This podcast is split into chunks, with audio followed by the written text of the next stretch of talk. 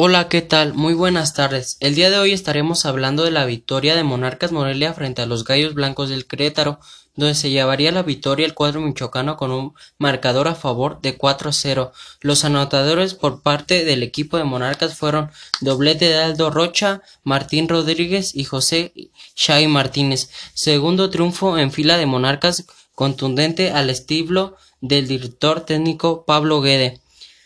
Monarcas tocó balón, hizo lo que quiso con el rival y hizo los goles. Este fue mi reporte para Ecos del Quinceo, el cerro de tus pasiones.